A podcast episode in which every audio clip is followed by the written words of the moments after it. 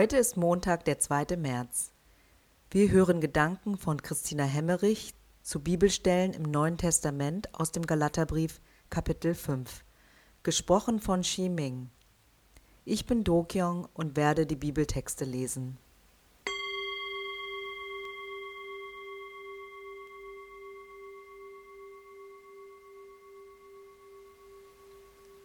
Durch Christus sind wir frei geworden, damit wir als Befreite leben. Jetzt kommt es darauf an, dass ihr euch nicht wieder vom Gesetz versklaven lasst. Wenn wir mit Jesus Christus verbunden sind, ist es völlig gleich, ob wir beschnitten oder unbeschnitten sind. Bei ihm gilt allein der Glaube, der sich in Taten der Liebe zeigt. Ihr wart doch auf einem so guten Weg. Wer hat euch nur davon abgebracht, so dass ihr der Wahrheit nicht mehr folgen wollt. Gott bestimmt nicht. Er ist es ja, der euch berufen hat. Wie ihr wisst, genügt schon ein wenig Sauerteig, um den ganzen Teig zu durchsäuern. Weil ich dem Herr vertraue, bin ich zuversichtlich, dass ihr in dieser Frage mit mir übereinstimmen werdet. Wer euch aber im Glauben durcheinander bringt, wird seiner Strafe nicht entgehen, wer auch sein mag. Durch Christus seid ihr dazu berufen, frei zu sein, liebe Brüder und Schwestern. Aber benutzt diese Freiheit nicht als Deckmantel, um euren alten, selbstsüchtigen Wesen nachzugehen. Dient vielmehr einander in Liebe. Denn wer dieses eine Gebot befolgt, liebe deinen Mitmenschen wie dich selbst, der hat das ganze Gesetz erfüllt. Wenn ihr aber wie wilde Tiere übereinander herfallt, dann passt nur auf, dass ihr euch dabei nicht gegenseitig fresst.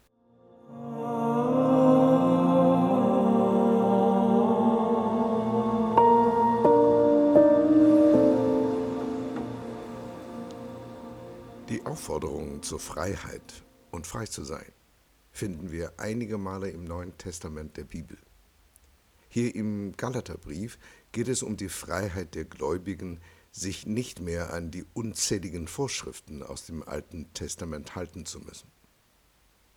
Diese Vorschriften und Gesetze bestrafen alltägliche Themen wie Recht, Ernährung, Bräuche und Rituale und waren durchaus sehr hilfreich gewesen, das heißt an sich gar nicht schlecht.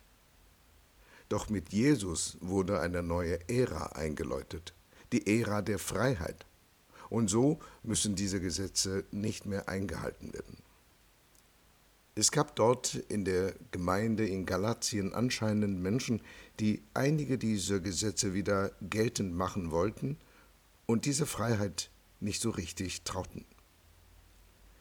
Paulus mahnt den gesamten Brief über, sich nicht wieder an die Abhängigkeit dieser Vorschriften zu begeben. Stattdessen soll die Liebe zu den Mitmenschen nun die treibende Kraft sein. Ich persönlich im Jahr 2020 würde mal behaupten, dass ich nicht in Gefahr stehe, mich wieder von diesen Gesetzen aus dem Alten Testament, wie Paulus es nennt, versklaven zu lassen. Doch mir ist in den letzten Jahren klar geworden, dass es bei mir aber andere Gesetze und Vorschriften gibt, denen ich mich automatisch unterordne, die sich irgendwie zwanghaft anfühlen und mich eindeutig von der Gnade und Liebe Gottes, die ich in Überfluss haben kann, ablenken. Ich nenne es mal Themen, die mir meine Freiheit rauben, die ich aus Gottes geschenkte Gnade und Liebe habe.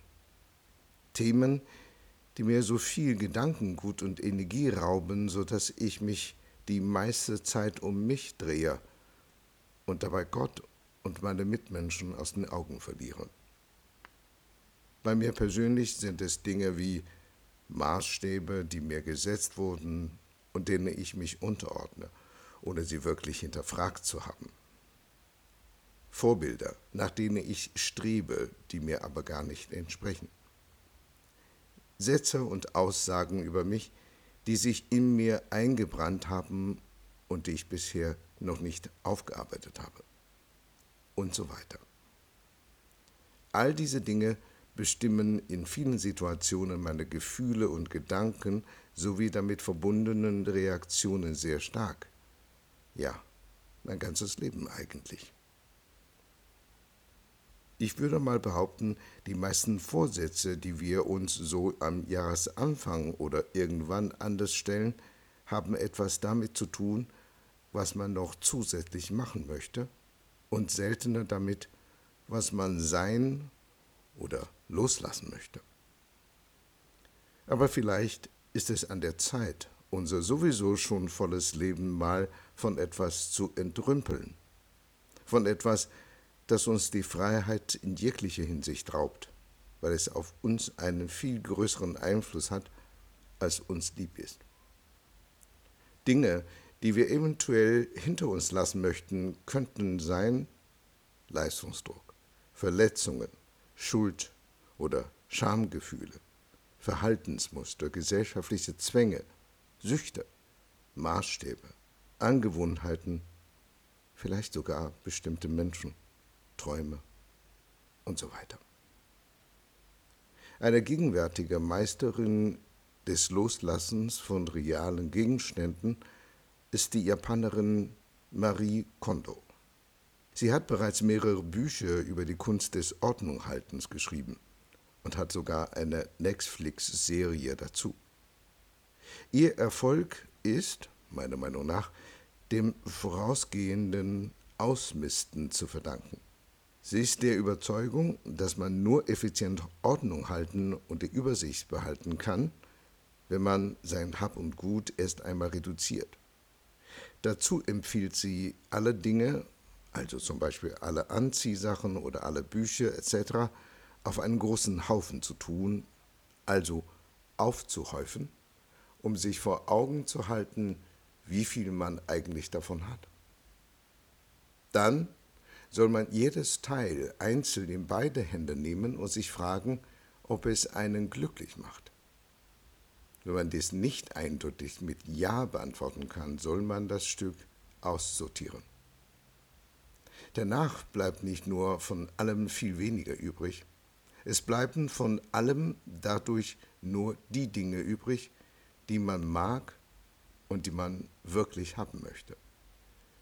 Marie Kondo schreibt, in meinen Worten wiedergegeben, wie schön ist es, nur noch ein Bücherregal mit Büchern zu haben, die einem wirklich Freude bereiten und bei dessen Durchblick man ein Lächeln auf den Lippen bekommt. Ohne die Bücher, die man noch einmal oder irgendwann lesen möchte, weil da bestimmt so viel Wichtiges und Nützliches drinsteht, oder weil man es einfach gelesen haben sollte. In der Bibel finden wir viele Menschen, die ihr Herz vor Gott ausschütten. Um einen Überblick in einem Lebensbereich zu bekommen, in dem man nicht mehr Frau oder Herr der Dinge ist, in dem man etwas ändern oder loslassen möchte, kann ein erstes Ausschütten und auf einen Haufen werfen vor Gott der erste Schritt sein. In einem Gebet, vielleicht sogar mit Hilfe einer Skizze oder einem Tagebucheintrag. Dabei ist es wichtig, dass alle Dinge aufgeschüttert werden, positive wie negative, wenn man das überhaupt in diese zwei Kategorien aufstellen kann. Man kann sich anschließend auf jedes einzeln konzentrieren und sich fragen, ob dies der von Gott geschenkten Freiheit aus seiner Liebe, Annahme und Gnade heraus entspricht. Bei mir persönlich haben sich in den letzten Monaten durch den Prozess des Hinter mir Lassens viele gute Gespräche mit meinen Eltern, Geschwistern und Freunden ergeben, und es ist so befreiend für mich, Aussagen über mich, Maßstäbe und Vorbilder loszulassen und mit Gottes Worten überschreiben zu können, vergeben zu können und um Verzeihung zu bitten den Standpunkt der anderen einzunehmen und daraus Situationen ganz anders zu verstehen. Dann macht die Aufforderung von Paulus, die Freiheit nicht für sich, sondern für die Liebe zum Nächsten zu nutzen, meiner Meinung nach auch Sinn. Denn ich sehe es irgendwie als Freiheit von mir selbst und damit den Raum und die Möglichkeit, sich auf meine Nächsten einlassen zu können ohne dabei mit den Emotionen und Gedanken bei mir und meinen Themen sein zu müssen.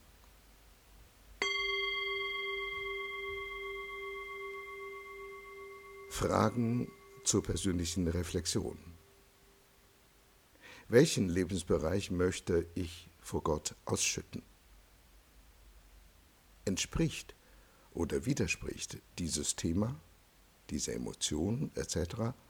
Gottes geschenkte Freiheit aus seiner Liebe und Gnade heraus?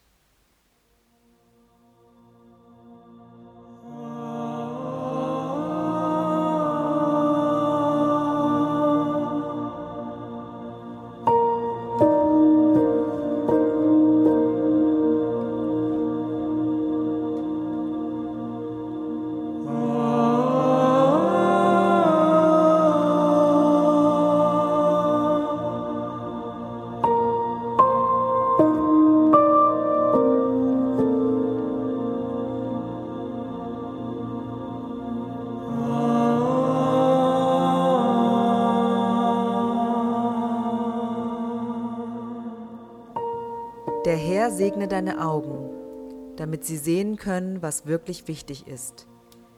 Er beruhige dein Herz und schenke dir seinen Frieden in Zeiten der Ungewissheit.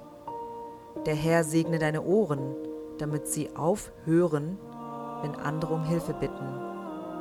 Der Herr segne deine Hände, damit sie anderen geben können, was sie brauchen.